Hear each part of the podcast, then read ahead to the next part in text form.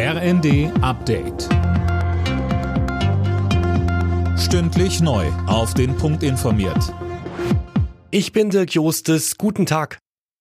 In Lützerath geht die Räumungsaktion der Polizei weiter. Die Einsatzkräfte haben jetzt auch Wasserwerfer dabei, um die Klimaaktivisten aus dem Dorf zu holen. Eileen Schallhorn, nass ist es da ja aber sowieso schon.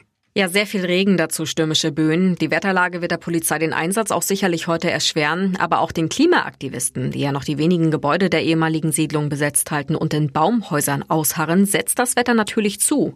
Gestern Abend haben etwa 200 Aktivisten freiwillig das Gelände verlassen.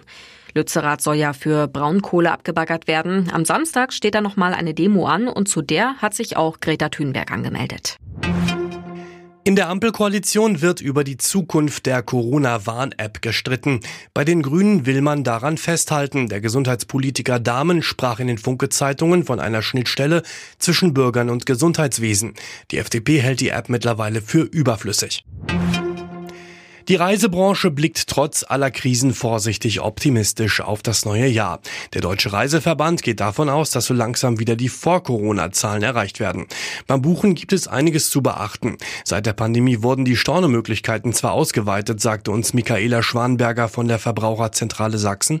Aber auch in dem Fall gilt wirklich für den konkreten Anbieter, für die konkrete Reise, die Stornobedingungen genau lesen. Was ist also anerkannter vertragsmäßiger Stornogrund und was ist keiner? Und die Fristen wirklich ganz genau prüfen, wann man und aus welchem Grund man zurücktreten kann bzw. stornieren kann.